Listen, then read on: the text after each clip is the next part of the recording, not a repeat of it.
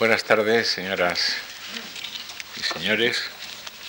Pues después de Albéniz, Granados, como viene siendo habitual en las historias de la música, como hemos tenido un fin de semana por medio eh, y dos profesores distintos para tratar de los dos grandes músicos, pues espero que se noten bien a las claras las enormes diferencias que hay entre ambos compositores, a pesar de que hay muchas cosas que les unen, como haber nacido ambos en Cataluña, haber sido ambos discípulos de Pedril.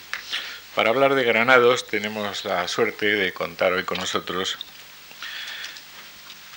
de nuevo en nuestras actividades, porque no es la primera vez que eh, colabora con nosotros al profesor Francesc Bonastre. Francesc Bonastre nació en Montblanc, en Tarragona, en 1944 y se formó musicalmente en los conservatorios de Tarragona y Zaragoza y eh, hizo además estudios de filología románica en la Universidad de Barcelona con premio extraordinario eh, de licenciatura y hizo también el, el, doctorado, también con premio extraordinario, con una tesis dirigida por el profesor Martín de Riquer. No, contesto, no contento con todo ello, amplió estudios en el entonces llamado Instituto Español de Musicología, del Consejo Superior de Investigaciones Científicas, bajo la, dirección de un común y querido amigo de ambos, recientemente fallecido, el profesor Miguel Querol. Eh, Francesc Bonastre fue enseguida profesor de la Universidad de Barcelona y de la Autónoma de Barcelona, donde ya hace muchísimos años que es catedrático de musicología. Es también director del Instituto de Documentación e Investigación Musicológica eh, Ricard Matas en la misma universidad.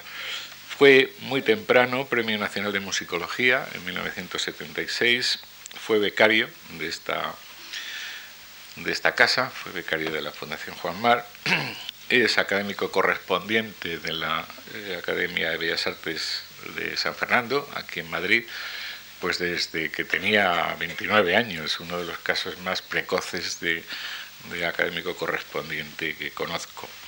Y, eh, y, es también académico, por supuesto, de la de Bellas Artes de San Jordi en en Barcelona. Es director de la revista Recerca Musicológica y de seminarios internacionales sobre el barroco musical hispánico. Sobre el barroco viene eh, trabajando desde hace muchos años, ha editado, pues, por ejemplo, los primeros oratorios eh, conocidos en, España, ha editado no hace mucho eh, la primera ópera conservada entera en, España, un texto de Calderón de la Barca y eh, música de Juan Hidalgo, Celos aún del aire matan, y sobre música barroca española y especialmente, por supuesto, catalana, pues ha escrito infinidad de, artículos.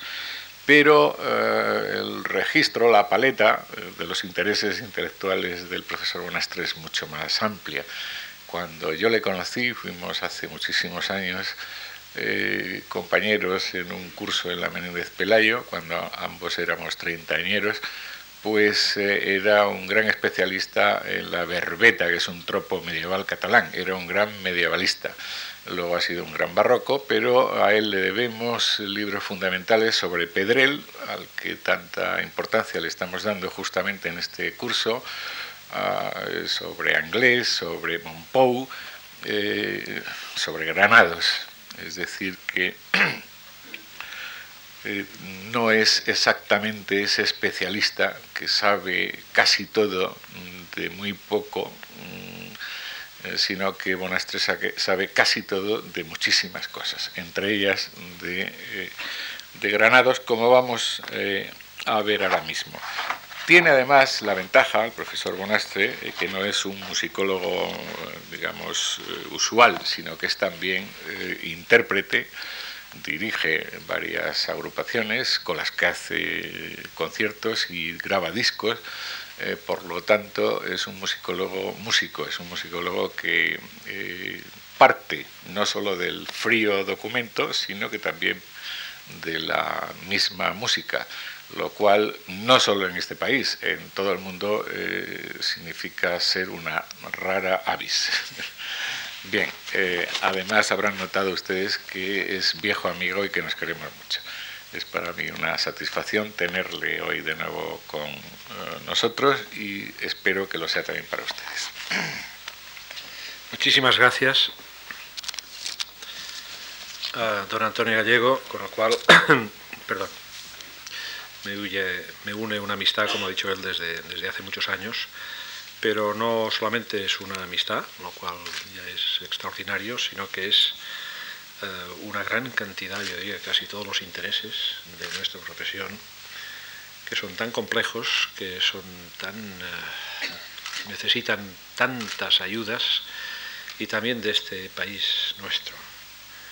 Yo le agradezco muchísimo a Antonio Gallego que continúe al frente de esta institución tan importante que tantos, tanto bien ha hecho para nuestro país y que espero que durante muchos años pueda hacer. Y por supuesto que le agradezco no solamente las, yo creo, excesivas palabras que me ha dedicado, sino la invitación pues, para hablar, en este caso, de Granados. Granados eh, es un compositor ciertamente conocido eh, en nuestro país. Eh, yo diría que de los, de los más conocidos, con, con, Albéniz, con Falla, con Rodrigo. Y sin embargo hay una gran cantidad de facetas de la obra de Granados que no, no, no es que sean desconocidas, es que no, es que no existen. me voy a explicar. si no se interpreta la quinta de Beethoven, no existe. La música para existir necesita eh, vivir, necesita una competencia de los intérpretes y necesita un público que la oiga, pero no solamente que la oiga, sino que además la incorpore a su propio canon. Yo cada año a mis alumnos que empiezan en eh, nuestra universidad les, eh, les hago unas estadísticas eh, y ellos mismos trabajan a ver hasta ver hasta qué punto es tienen un canon. Un canon que queremos decir, pues todos aquellos conocimientos y me refiero exclusivamente a, los conocimientos musicales eh, que forman parte de nuestra conciencia y que por lo tanto pues hay, hay yo les, les, sugiero pues hagan ustedes primero un canon muy sencillo.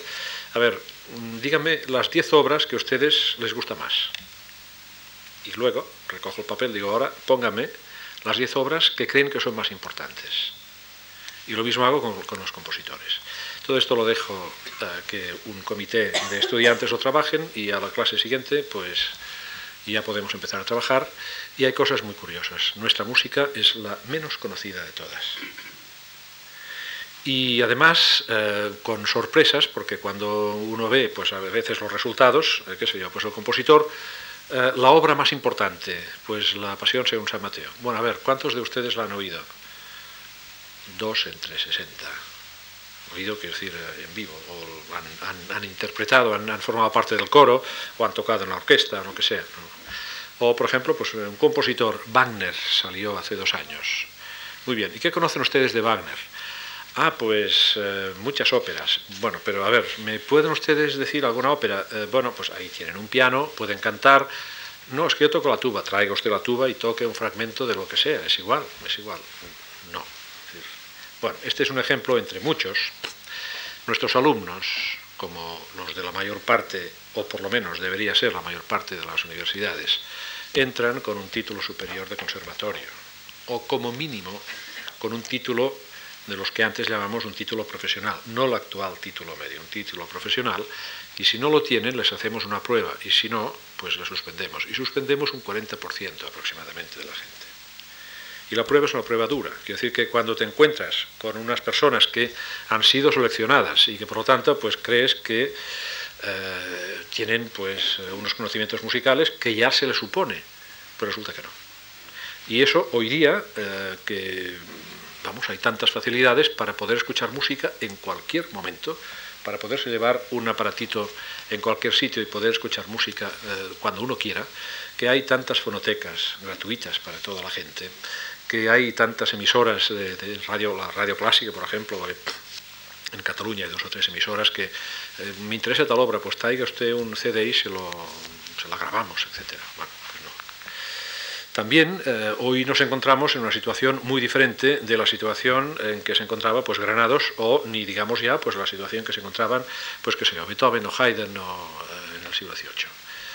Hemos hablado algo de eso y no me voy a repetir con los, alumnos que son profesores, han sido alumnos de, este curso, pero son, profesores de, música en institutos y en colegios. Eh, miren, hasta, hasta, el, hasta que se termina el antiguo régimen, hasta 1850, para poner una fecha indicativa, el consumo de música es un consumo eh, habitual y es un consumo eh, contemporáneo, es decir, se consume la música del tiempo. A ver, Haydn, pues Haydn, por ejemplo, le encargan en los años 70, 1776 me parece, eh, los de la Hermandad de la, de la Sangre de, Cádiz le encargan una obra, Haydn. ¿Eh? La duquesa de Benavente le hace un contrato a Haydn a través de Tomás Iriarte, por lo cual le compra 12 obras cada año que las interpreta en su casa, donde hay una orquesta que dirige Boccherini. Eh, en Barcelona, pues eh, se interpreta una sinfonía de Beethoven en vida de Beethoven. Y se interpreta pues música de Haydn en vida de Haydn, como en Madrid, como en las grandes ciudades eh, españolas. y por tanto, digo eso porque, pues para, que se vea que habitualmente es esta, bueno, este era el consumo que había de la música. Entonces, eh, claro, eh, esto llega un momento en que esto se invierte, y se invierte pues cuando, especialmente en nuestro, en nuestro país, pero en general en todo el antiguo régimen, claro, el músico era un personaje que estaba al servicio de una institución. Una institución, ya fuera religiosa, por ejemplo, pues en una catedral, o en una capilla, pues eh, una capilla de, de la monarquía o de la aristocracia, o en naciones como Francia e Italia, que aún no son naciones, sino que son pues eh, pequeñas repúblicas, lenda, etcétera, y no hay eh, la, realmente es la, aparición de nación pues hasta, hasta los años 60 del siglo XIX, pues eh, claro, se encuentran, al desaparecer el antiguo régimen, se encuentran sin trabajo. Y entonces hay, hay un crack, hay, hay, hay una, una, fractura, y esta fractura nos obliga a que en la segunda mitad del siglo en, muchos países de Europa y especialmente en España, porque además en España ustedes saben que hay la ley de desamortización de Mendizábal, entonces hay miles de músicos que se quedan sin trabajo y las actividades de, la Iglesia, que la Iglesia en nuestro país siempre ha tenido una importancia muy grande en la, música. ¿Por qué? Pues porque en cierta manera hacía de suplente de un mecenazgo civil que no llegaba. Había un mecenazgo civil, pues de, evidentemente de la corte, de la corte de España, y de una aristocracia que desgraciadamente no conocemos en su totalidad, ni muchísimo menos. La mayor parte de los archivos de la aristocracia no son conocidos por las razones, por las razones que sean. ¿eh? Hay, hay, excepciones notabilísimas, por ejemplo, pues el excelente trabajo que hizo don José Subirá en la Casa de Alba en los años 20 y que allí descubrió pues, el primer acto de Celos de la Matan y sobre todo descubrió la vida de una de las eh, familias aristocráticas más importantes de los grandes de España y que por lo tanto esto podía haber sido, suponemos que podía haber sido pues una, eh, se puede comparar con, todo lo que podía haber sido en la España de aquella época.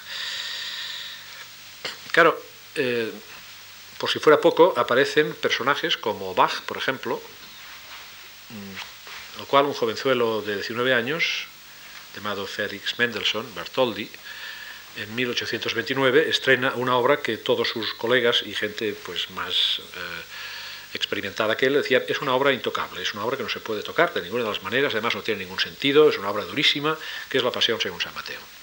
Y a partir de aquí empieza una resurrección de Bach y sobre todo empiezan unas críticas de la propia sociedad, decir, pero Bach hay que ver este personaje que pues nadie le conocía y hay que ver la injusticia con que se lo ha tratado, ninguna injusticia en absoluto.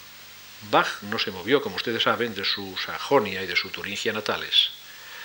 Y Bach, pues, eh, fue un compositor, como tantos los de la época, me refiero ahora al aspecto sociológico, no quiero decir la importancia, no me refiero al valor de la música de Bach, Dios me libre. Eh, sino simplemente esta pequeña explicación sociológica, es decir, cuando, cuando Bach muere, pues hay otra persona que le sucede y se acabó. Y esta otra persona está encargada de componer música, de dirigir el coro, de dirigir la orquesta, etcétera, etcétera, y de formar a los niños. Por lo tanto, la, Thomas Schule, eh, o la Thomas Kirche, o la municipalidad de Leipzig tenía asegurado, cuando Bach murió, pues otra persona. Y ya está. Y esta otra persona, como era responsable, entre otras cosas, de componer música, pues ya está. Por lo tanto, no se le trató, no hay ninguna injuria en el trato, injuria histórica en el trato de Bach en, absoluto. Es más, Bach aparece en toda la escena europea como un personaje dotado de un prestigio extraordinario. Y claro, un prestigio que además al cual se le aplica la teoría del genio, lo cual pues eh, decía, bueno, el artista, el artista es una persona que no es como los demás, el artista además no procede por, eh, eh, digamos, lo que es el razonamiento, sino que es, y dentro de, de esta teoría del genio, la una, especie de, vivencia especial, que es una intuición, en un estado puro, en un estado... Y claro, y eso, eh, hay una época en la que se cree, hoy día es muy difícil creer eso, porque a pesar de, que existe la vivencia, eh, todos nuestra, nuestras vidas tenemos vivencias, afortunadamente, con una intensidad emocional muy grande, con una intensidad... Pero claro, llevar esto a una obra de arte, que te va a tomar unas cuantas semanas como mínimo de trabajo, no hay intensidad que resistan tantas semanas. Y si se es que esta sinfonía la hizo porque la emoción de conocer a su amor, hacer una sinfonía, hay amores que duran bastante menos que una sinfonía, y hoy día muchísimo menos, fines de semana, a veces incluso menos, según me cuentan mis alumnos, vamos.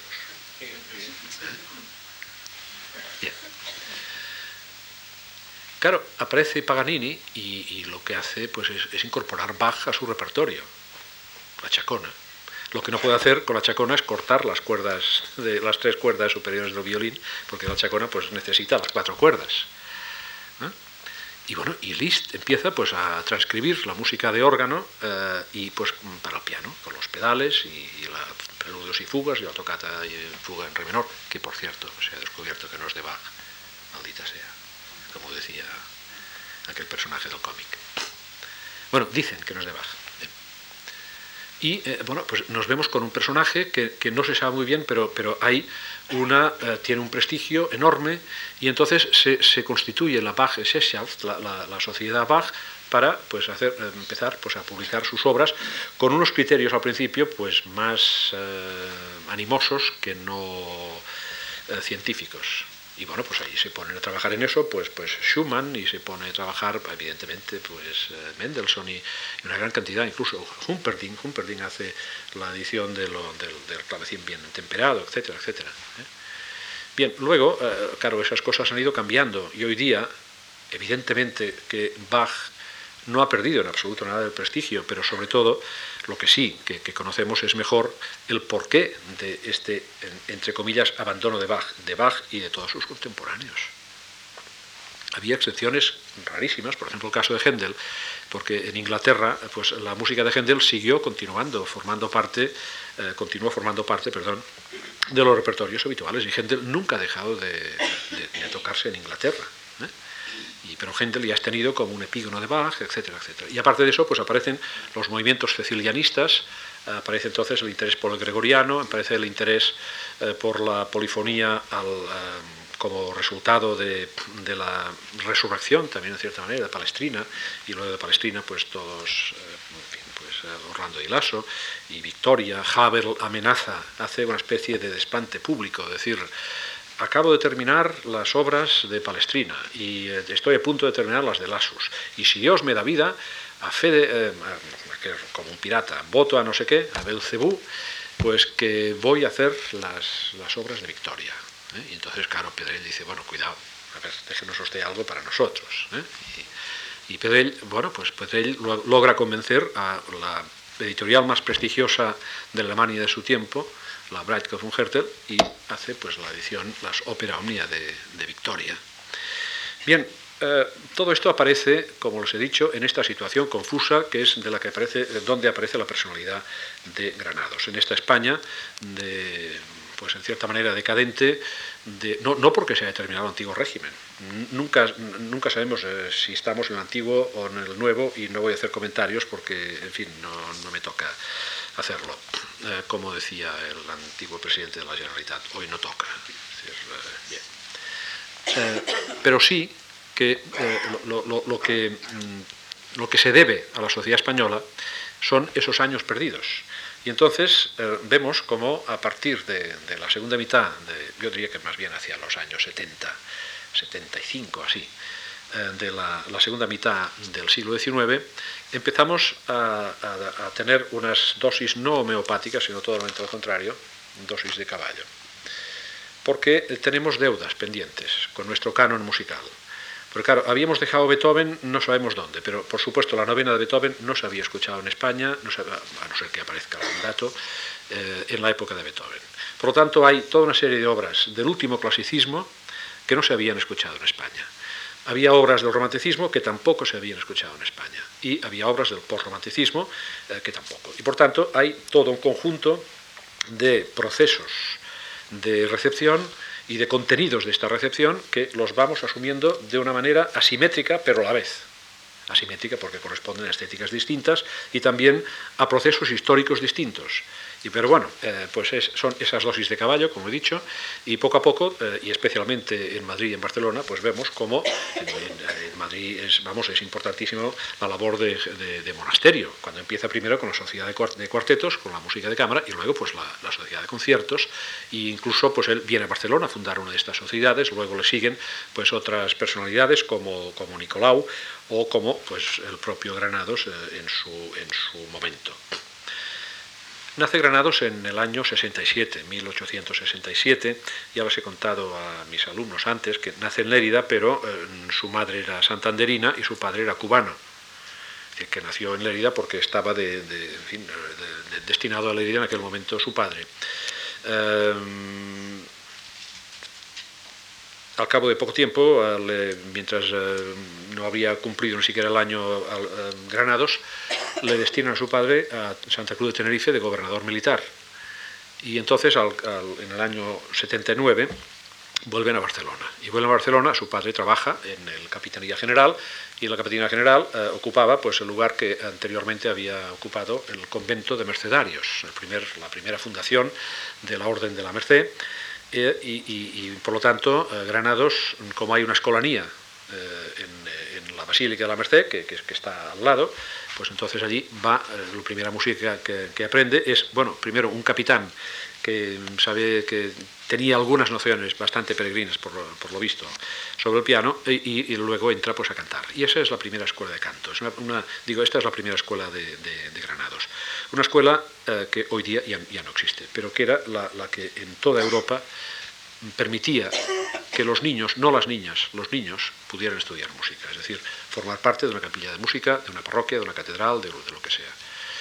No se crean los primeros, es decir, no, no aparece la primera educación pública musical hasta ahora. Los conservatorios, no me refiero a los conservatorios privados, como era, por ejemplo, el del liceo, o como lo fue inicialmente pues el, de, Madrid, eran conservatorios privados. Es luego que hace una función pública y una función que termina con el sexismo, es decir, las niñas pueden a partir de entonces ir a estudiar al conservatorio. En, eh, en, Barcelona, por ejemplo, pues es cuando se crea la Escuela Municipal de Música, pero ya en los años 80. Y las primeras mujeres que van son una hija del director, que era Cecilia Rodoreda, tía abuela de la escritora eh, Mercè Rodoreda y la madre de Ricard Matas, compañera de estudios de Ricard Viñas, etcétera, etcétera, etcétera, Carmen Matas y Aurigemma. ¿eh? Bien. Eh, en el 1880, y dado su interés por el piano, le pone en contacto con un profesor, el mejor profesor que había entonces en Barcelona, que era Juan Bautista Pujol, que había estudiado, se había formado en París con Mac Montel, y en uno de estos concursos conoce a Pedrell, y el conocimiento de, Pedrell fue importante porque tanto Pedrell consideró a Granados como discípulo suyo, como Granados reconoció siempre el, eh, digamos, eh, la enseñanza, la importancia de, esta enseñanza de Pedrell, una enseñanza no muy metódica, tampoco él, eh, o sea, él decía, mira, hay aspectos de la técnica que es mucho mejor que sigas con un profesor del instrumento, pero hay otros aspectos de lo que es la historia, de lo que es el pensamiento, de lo que es el criticismo, etcétera, que vale la pena pues que, empieces ya ahora a pensar. Y él siempre, tanto él como, como Granados, como Falla, como Anglés, etcétera, eh, siempre, siempre cuando hablaron de Pedrella hablaron en términos eh, muy de, gran lealtad además y de, mucho aprecio a, sus enseñanzas. En el año 87 se va a París, en París eh, entra, no, entra en el conservatorio, sino que va a clase particular con el mejor profesor de piano que había en la época, que era Berriot. allí coincide con Ravel, y con Ricardo Viñes, y además con Ricardo Viñes, que también era, era leridano, pues al final viven en la, en la, misma, en la misma casa. Y eh, de Berriot él dice que le debe, pues, por ejemplo, el refinamiento eh, no solamente en la, en la, composición, sino especialmente en la interpretación, la improvisación, eh, la improvisación, que claro, hoy día la improvisación no hay de qué. Porque, eh, a ver, Granados, eh, bueno, en fin, ustedes saben que una de las salidas habituales de un músico en nuestro país en esta época era o bien la composición de la zarzuela, si pues tenía gracia componiendo, o bien si era un buen intérprete, pues un, eh, violinista o pianista de café. Y eso duró, pues, de, vamos, Albéniz y Granados, y fueron pianistas de café durante mucho tiempo. Tocaban cinco horas diarias en el café. Y llegó esto hasta Toldrá. Toldrá, cuando le nombraron director de, la Orquesta Municipal de Barcelona en los años 40, aún siguió tocando en un café, desgraciadamente ya desaparecido, que se llamaba Valor del Rin, muy cerca de la universidad, y tocaba pues hasta altas horas de la noche, porque claro, los sueldos eran muy pocos y, bueno, pues era una manera de hacer música y además hacer música, como se dice en, como se decía en la Barcelona, hacer música. Es decir, no, no, no simplemente tocar, pues, eh, cuatro cosas, sino que tocaban pues eh, fragmentos de cuartetos de, de, Beethoven y de Haydn y, música culta. ¿eh? Por lo tanto, la improvisación hoy día ya no existe, ni existe siquiera a veces por, para instrumentos que, sería imprescindible. Es decir, un organista eh, hoy día eh, le enseñan o no enseñan improvisación, lo que no tiene es la oportunidad de hacerlo, porque la improvisación se podía hacer especialmente pues, durante un oficio religioso, que sí, pues estaba tocando a lo mejor un preludio una fuga de Bach, el ofertorio en una misa pontifical pues aún eh, duraba y claro, pues no, no, podía parar, por lo tanto pues iba alargando, iba improvisando, improvisar, ya saben ustedes que no quiere decir pues perderse, sino hay unas reglas, es una composición a la mente, y hay pues eh, toda una, manera muy seria de poder eh, realizar este cometido. Como también el preludiar, el preludiar que también pues eso ha desaparecido. Pero hemos visto en la, clase anterior pues una obra en la cual esta improvisación y este preludiar estaba presente, estaba en una escritura ya, que por tanto forma parte no solamente de un ejercicio de la profesión que todos los pianistas de aquella época tenían, sino que también eh, queda traslucido en una, y fijado en una, en una obra. Bien, también eh, en, en, París, eh, Granados tomó contacto con las personalidades de la Escola Cantorum. La Escola Cantorum empezó eh, en cierta manera ligada al movimiento cecilianista, que era un movimiento al principio pues bastante, en fin, retrógrado. Eh, porque, a ver, eh, siempre, siempre se pueden discutir las cosas, pero ustedes saben muy bien que la diferencia entre una música religiosa y una música no religiosa no, no consiste en su contenido musical, sino en la función que desempeña, nada más. ¿Cómo podían quejarse los movimientos cecilianistas en, la segunda mitad del siglo XIX de la influencia de la música teatral sobre la música religiosa cuando, primero, el gregoriano ya no se cantaba, segundo, el gregoriano jamás lo cantó el pueblo, lo cantaron los precentores y los sucentores. El pueblo solamente podía cantar las respuestas, pero omnia secula secularum, amén. O bien eh, frases repetitivas, un Kyrie eleison, lo que sea, pero muy poca cosa. Y, en segundo lugar, la influencia de la música teatral o profana siempre ha existido. Acuérdense ustedes, pues en el, Renacimiento, la gran cantidad de misas sobre temas Lomarmé, Susanne Anjour, o Felicio etc. Es decir, eso es así. El 90% de las misas de Palestina son obras de ese tipo. Y claro, ahora en el siglo XIX se quiere poner a Palestrina falseando la verdad y falseando una historia. Otra cosa es que evidentemente hay aspectos positivos que nosotros, eh, los de nuestra generación, eh, tenemos que agradecerles, que es que el interés por el gregoriano, por ejemplo. El interés por el gregoriano de cara a poder rescatar un patrimonio que fue un patrimonio importantísimo y que desgraciadamente no se pudo hacer una edición crítica, porque el Liber Usualis, que se presenta pues, a, raíz del motu propio, es una edición práctica, no es una edición eh, crítica y que se hubiese recuperado la polifonía, pues bueno, pues siempre es importante, pero volvemos otra vez a lo mismo. Eh, hemos hablado antes de Bach, también estamos hablando ahora de otras músicas que no forman parte de la creación musical coetánea de la época de la cual estamos hablando. ¿eh? Entonces, eh, la Escola Cantorum, que inicialmente empezó así, luego es, como ustedes saben muy bien, una ventana abierta a un tipo de música que no entraba a Francia, en Francia perdón, con facilidad, que era la música wagneriana. Y ahora olvidemos, perdón, no nos olvidemos de nada. Y Dios me libre de, darles órdenes, en absoluto. Eh, a ver, Wagner es... Eh, quisiera, en todo caso, como dicen los ingleses, focalizar la música de Wagner en el sentido de que era la música contemporánea más discutida de la época. Y que en Francia no entró por, razones clarísimas, porque eh, como no entró el barroco, pues hasta casi casi a finales del barroco, porque hay esa actitud francesa del racionalismo y de que no, eh, y además, eh, en fin, en, la cuestión política, no se olviden ustedes, de la guerra franco-prusiana, pues en 1870, y bueno, pues en fin, esas vecindades que suscitan pues tantos recelos y tantos amores y odios a la vez.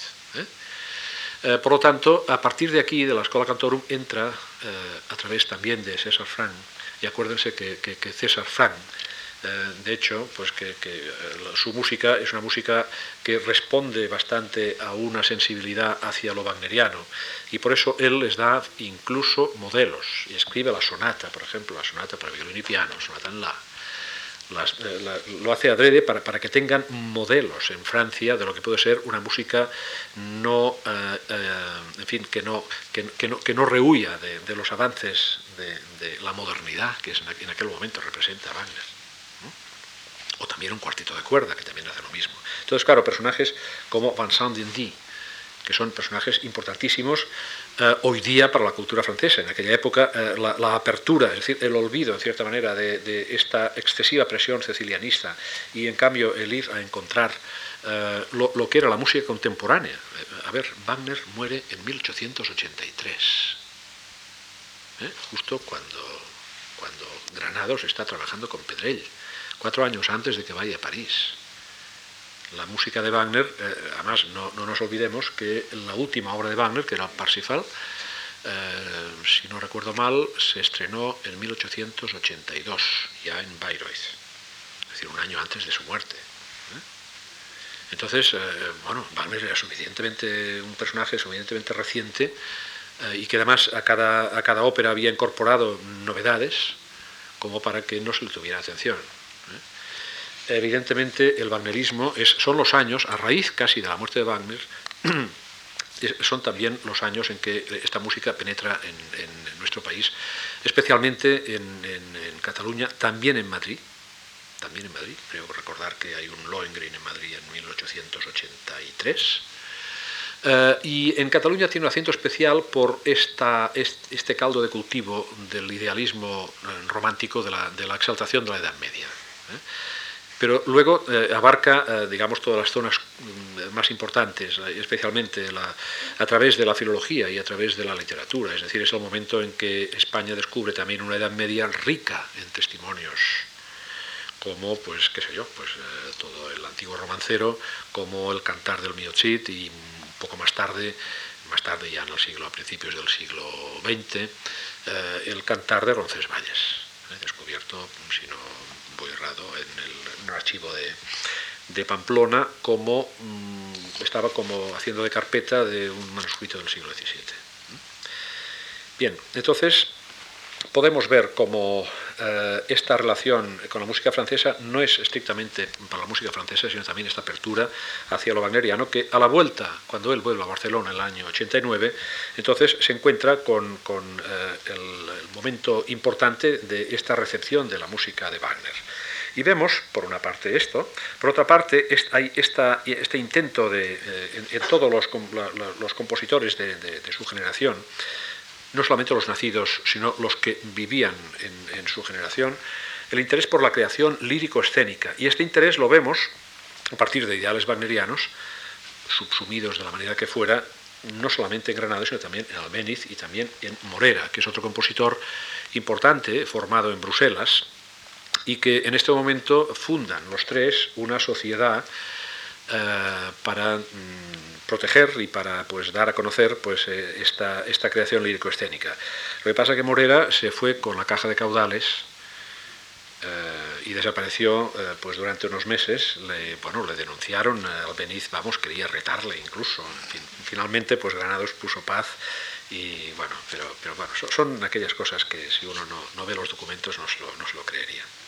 También surge el movimiento coral. El movimiento coral surge con fuerza en la Barcelona en esta época por la fundación del Orfeo Catalá, que fue una fundación, pues, eh, ¿cómo les diría? Pues eso que está pasando con los equipos de fútbol.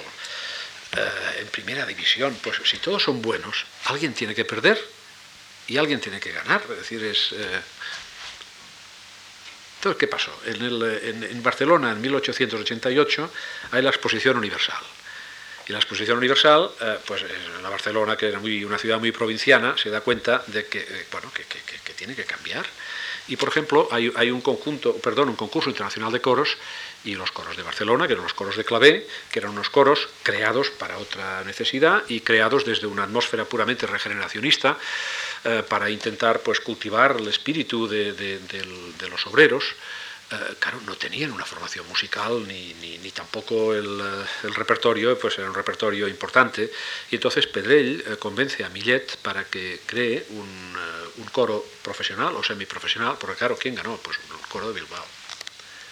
Un coro de Bilbao, que era un coro semiprofesional, con un repertorio propio, entonces dice, bueno, pues empezamos por aquí. A todo eso, Pedrell, como saben ustedes, en 1891 escribe la ópera Los Pirineos, que es la ópera símbolo, digamos, de, la Escuela Nacional Española. Y eh, a partir de aquí, eh, él escribe también, a medida que iba componiendo esta obra, esta ópera, eh, fue tomando notas y finalmente publicó un librito de 134 páginas que se llama, se titula, perdón, Por nuestra música.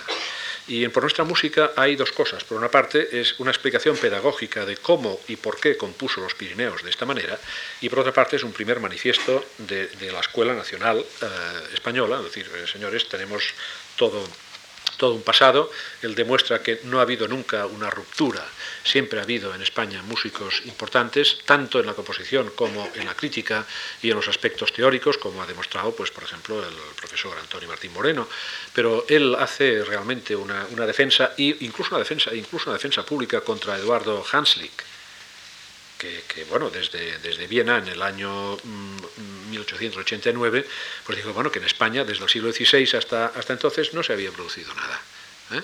Bien, entonces, eh, claro, al, aparecer eh, este manifiesto, los compositores empiezan pues, a, darse, a darse cuenta de que, hay que, hay que hay que actuar de otra manera, tal como lo hicieron, por ejemplo, los rusos con Glinka y los, cinco, como aparece, por ejemplo, pues en Checoslovaquia con eh, Smetana y luego con Borja, como aparece pues en Noruega eh, con Grieg, etcétera, y por lo tanto es en cierta manera hacer oír la voz de cada un, de cada pueblo, buscando lo propio, y también universalizar, porque si no no se entendía, es decir, hacer oír nuestra voz pero ponerlo en contacto con la música contemporánea. Y también con nuestro acento propio, porque decía, y lo hice varias veces en, eh, este eh, tratado eh, por nuestra música, dice, componed la música, la música que queráis, la música cosmopolita, porque sin ella no, no haremos nada, pero dice, hacerlo siempre sentados a la vera de nuestros jardines meridionales. Por lo tanto, que tengamos un, un acento propio y también una voluntad de integración universal, cosmopolita. Y eso es lo que hace, lo que intenta hacer él, Y es lo que hacen sus discípulos. Y así lo vemos con, con Albéniz, que lleva pues, esta, idea, esta idea es transformada por todos sus evidentemente está, está sentido de manera muy personal. Albéniz pues lleva esta, esta idea hasta, hasta la música impresionista, entre, comita, entre comillas. El propio Debussy dice incluso que se siente impresionado y se siente en cierta manera influenciado por, por una obra de la magnitud de la Iberia de Albéniz. Granados es, eh, un, el tratamiento es diferente porque siempre, como les he dicho antes a mis, a, a mis oyentes, un, eh, es un folclore imaginado, no, es un folclore que coge como falla, por ejemplo. Eh, el concierto de falla, pues hay textos realmente de verdad, no es nada imaginado. El primer movimiento del concierto de, falla, pues termina con, una música del siglo XVI, ¿eh? de los Álamos, vengo. Y el segundo, el segundo movimiento está hecho sobre el principio del pangelingua moris pánico. En cambio, Granados no. Granados hay, digamos, el, el gesto, está el guiño, está, en cierta manera, un esquema, un esquema mucho más elucubrado y especialmente imaginado. ¿eh? Y, bueno, pues eh, otros compositores, por ejemplo, pues el, último de sus discípulos, que fue Roberto Gerard, pues eh, es, curioso, curiosísimo, es un producto empezado por Pedrell y terminado por Schoenberg. Bien, esa es una manera, por lo tanto, es un revulsivo que existe en toda la música española y Granados no, fue, no dejó de, ser sensible a ello, ni muchísimo menos. Eh, a partir de aquí eh, ya vemos eh, Granados pues afincado básicamente en Barcelona, aunque él viaja por todo el mundo, pero básicamente está allí, y allí aparece como pianista, pianista de café, como profesor, crea una academia, y también como compositor y como director. Él, él, crea pues no solamente esta eh, desgraciada sociedad de, lírica escénica con, Morera, sino eh, crea una orquesta, una orquesta de conciertos, en lo cual pues, hay, hay una gran cantidad de repertorio. Eh, uno queda impresionado cuando el concierto para tres clavicémbalos y orquesta de Bach fue interpretado, evidentemente en aquella época no había clavicémbalos, por lo menos en Barcelona, estaba a punto de aterrizar Banda Landowska, pero aún no había, no había venido. Eh, y entonces eh, lo hacen para tres pianos. Y un piano toca Albéniz, otro Granados y otro el Joaquinito, el. Debía ser algo impresionante. Desgraciadamente no tenemos, esto es el año, el año 3 o el año 4, 1903, 1904. ¿eh? Y además, en esta ocasión, er, era una, la orquesta fundada por, por, Granados y él dirigía desde el piano. Desde piano. Bien, la obra, la obra de Granados, la obra de Granados comprende eh, desde los elementos más, más, sencillos pero más eh, propios de él, la música para piano, de piano conservamos 75 obras, son las primeras, las primeras obras que se escriben. Eh, la más antigua hasta el momento es de 1884. Él tenía 18 años y la última es de 1916, que la escribe en Nueva York justo antes de tomar el barco eh, en el cual perdería la vida. Pero sobre todo el piano fue eh, la instancia en la cual él componía habitualmente, lo cual quiere decir que por eso eh, nos abarca desde sus primerísimas obras hasta los últimos días de su vida. Aparte de esto, pues tenemos también todo un repertorio muy, muy importante sobre voz y piano, en la cual conservamos 29 canciones que en realidad son 32, porque hay una, tonadilla que son tres tonadillas. Y hay algunos ciclos eh, propios, como las canciones amatorias o las, tonadillas escritas al estilo antiguo, que a veces, eh, eh, a, veces se ha deformado el por qué le interesan las tonadillas. La, primera vez que él conoce las tonadillas fue a partir de la obra de Pedrell, en cinco volúmenes, que se llama Teatro Español Anterior al siglo XIX y empieza allí pues, a descubrir el género que después trabajó, como saben ustedes muy bien, años más tarde, con una extraordinaria manera de hacerlo, eh, don José Subirá. Eh, entonces, eh, claro, lo goyesco y las tonadillas no tienen nada que ver, porque es, él el que conecta una cosa con la otra, pero el principio, la, primera, las primeras partituras que él pudo ver y tocar de tonadillas se las debe pues, a, a. Y esta obra eh, este, del teatro español anterior al siglo XIX es de, está, mm, me parece que es de 1897. ¿eh? También eh, conocemos un repertorio importante de música de cámara, desde 1889 hasta 1914. Especialmente desconocidas son las, las, obras escénicas. Conocemos 15 obras escénicas. El público habitualmente conoce pues, las goyescas, no conoce tanto, creo, María del Carmen, pero sobre todo no conocen una gran cantidad, bueno, una gran cantidad, una respetable cantidad de, obras escénicas, a ver, desde un acto, de dos actos, eh, que además eh, se, conservan todas, no, no, hay ninguna publicada, son, son todas inéditas y además muestra pues una madurez de estilo eh, muy interesante porque la escritura es del 1898 hasta 1915, bueno, diríamos 16 porque ya saben ustedes que parte de las goyescas las terminó en, 1916, concretamente el intermezzo, lo hizo pues, para la representación en Nueva York. También obras orquestales, desde 1899 hasta 1916.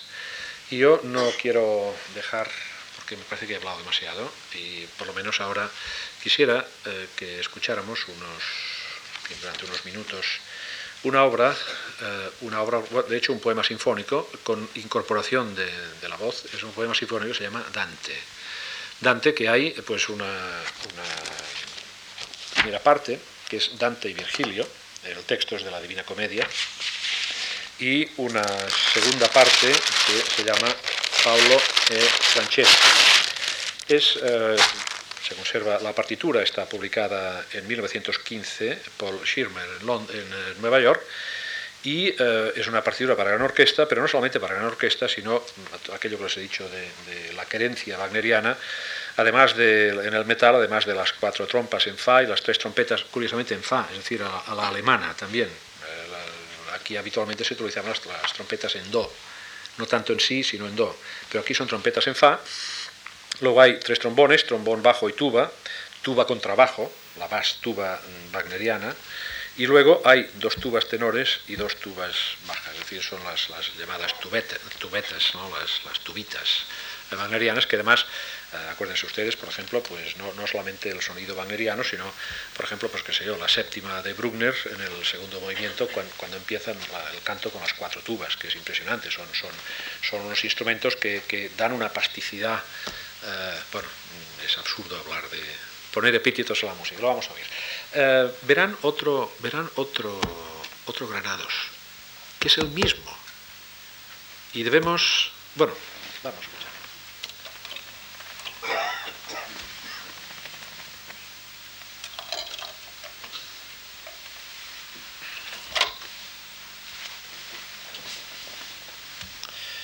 La versión es la Orquesta Filarmónica de Gran Canaria con Adrián Lipa y eh, canta Nancy Fabiola Herrero de mezzo soprano.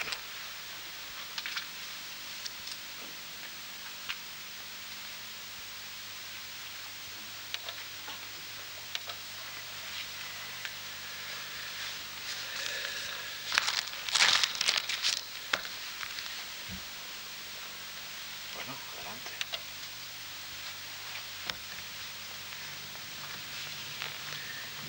De timbales.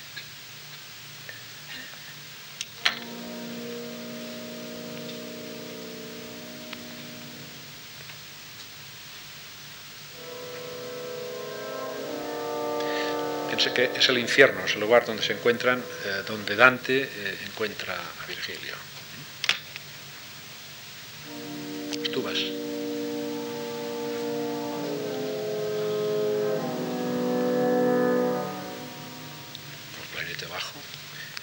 Trombones y la, la tuba baja.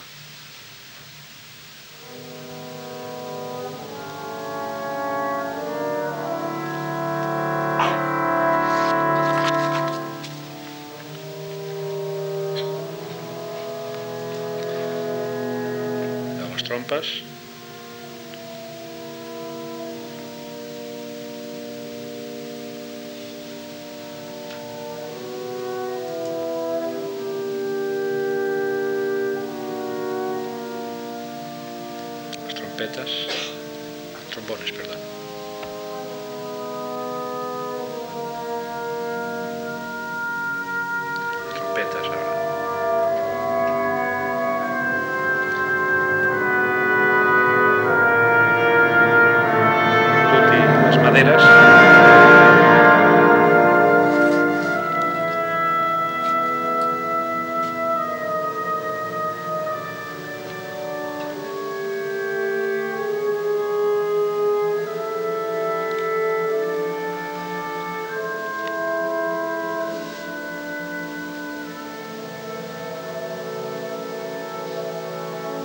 Empieza un poco pimoso la cuerda.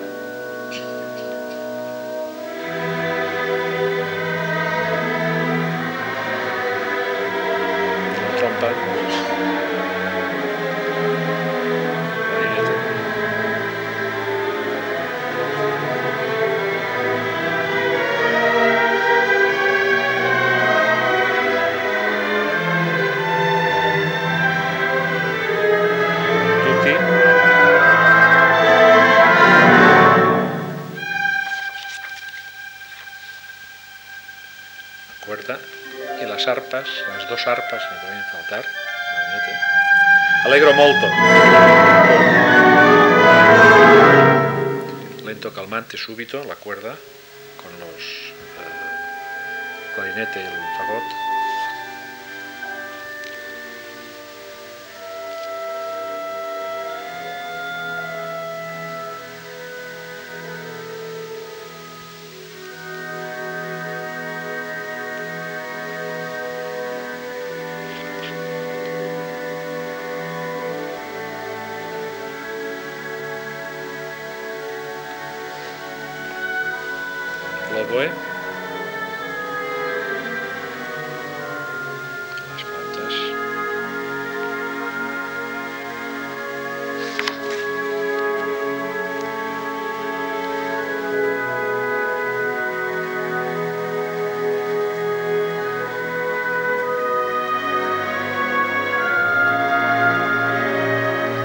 Allegro molto rimato.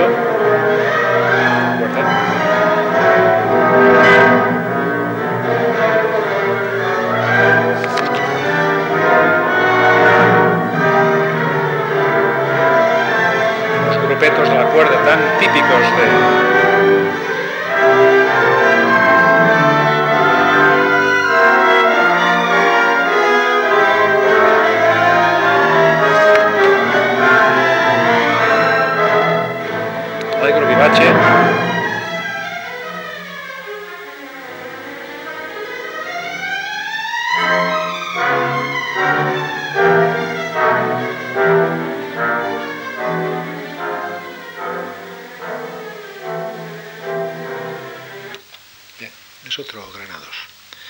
Perdón, es otro Granados, es Granados. Es Granados y, y hay pues un tanto por ciento de su obra, no solamente es esta obra. En todas estas obras escénicas que les he dicho hay una presencia muy... Es decir, es el tipo de música que es habitual en él y en Albéniz.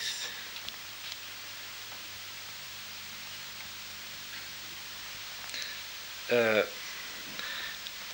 lo cual, a ver, eh, no, yo no, no, no les animo a hacer un acto de penitencia, sino al contrario, decir, eh, pues, eh, en fin, yo no tengo acciones, pero cómprense ese disco, vale la pena. Este es, de la Orquesta Filarmónica de Gran Canaria, no el... bueno, en fin, está en cualquier sitio, lo, pueden encontrar. Más que nada porque les dará otra visión, en lo cual lo que hace es enriquecer. No decimos, no, no, no despreciamos nada. Es decir, el Granados de piano, el Granados de las canciones, el Granados de la música de cámara es impresionantemente importante. Es una persona eh, que, que traduce perfectamente la posición de la música española de aquella época y que además es apreciada en aquella época ya en todos los sitios. Es decir, pero miren, esta obra fue estrenada en Barcelona, primero en una sesión privada, y aparece la crítica en la, revista musical catalana, que saben que en aquella época esta revista era una revista internacional, el or- era el órgano oficial de l'Orfeo Català, pero era una revista absolutamente abierta a todo el mundo, col- colaboraba de todo el mundo. Eh, y en cada número pues había pues eh, las noticias de la vida musical de toda Europa y de América ¿eh? con corresponsales en cada sitio corresponsales muy cualificados por ejemplo pues Joaquín Nin estaba en París por ejemplo bien entonces eh, dicen pues eh, es una obra muy interesante y muy tal tal tal en el año 15 se hace la, la primera versión eh, pública en el Palau de la Música con, con la Orquesta de Madrid eh, que, la Orquesta de Madrid es la, la primera que, va a tocar al Palacio de la Música. El Palacio de la Música no era una sala de conciertos, era el, local del Fuego Talá. Pero bueno, fue utilizada desde entonces hasta la creación del auditorio hace tres o cuatro años como la gran sala sinfónica de Barcelona, sin serlo. ¿eh? Bien, pues entonces incluyen el estreno de esta obra y en la revista musical catalana dice, bueno, pues es una obra que no tiene nada que ver con lo, que se ha hecho hasta ahora. Porque claro, ya, es decir, Granados en el año 15, eh, a ver, le falta un año para morir, pobre eh, había hecho el 90% o 95% de las obras de su vida, por lo tanto ya había un canon establecido sobre las obras de Granados. Y ya dicen, pues esa obra no se parece mucho, y fíjense que es una obra que ya, ya estaba escrita en el año 8 y no, no, es que le diga ninguna crítica, sino que, de cierta manera, lo que ustedes han oído ahora, pues muy bien, pues fíjense, en el año 15 ya dijeron lo mismo. Y, bueno, pues así estamos. Así estamos, ¿para qué? Pues para recuperar eso, eso es muy bueno. Eh, no sé cómo vamos de tiempo, supongo que fatal. La segunda parte es, una, es, muy interesante porque aparece la, la Francesca que hace, hace un, Em, una intervención que además es en el estilo de la música, no solamente de Wagner, sino lo que podemos llamar la, sensibilidad wagneriana, que vemos pues no solamente en Wagner, sino que vemos en Richard Strauss, la manera de componer, la manera instrumental es muy, eh, muy típica straussiana, también Bruckner, eh, Mahler, etcétera, Humperdinck. Eh, y entonces e, eso es la música moderna de la época, la más moderna, la más contemporánea, la más como les diría, la que los compositores gustaban más de ostentar, decir, somos modernos. Por lo tanto, hay, hay un granados para descubrir. Y yo, eh, en, el, título, que además me costó mucho decidirme, y pues iba diciendo, pues mire, pues deme usted otro día que puede decir, porque un título es mucho. Y que claro, pues eh, me parece que finalmente se titula Hacia una relectura de Granados. Pues eso es lo que desde mi modesto parecer, quisiera pues invitarles a que redescubran Granados. Pero no solamente esta obra y las que se puedan ir grabando, sino que, ya que estamos en una sociedad democrática madura, que como miembros de esta sociedad podamos exigir de los políticos que nos representan, porque por algo los hemos votado, una política musical que sea capaz de devolver a nuestro país una música que nos pertenece. Y nos pertenece no solamente por decir es nuestra, sino porque forma parte de una educación. Y lo que no podemos estar es tan huérfanos de estas y de otras músicas que los poderes tienen obligación de facilitar. Pero si nosotros no lo pedimos, no lo harán nunca. Y lo hago pues desde, ninguna presión política, ni muchísimo menos, sino como un ciudadano más de esta sociedad española madura, moderna, eh, culta, pero que tenemos que pasar cuentas.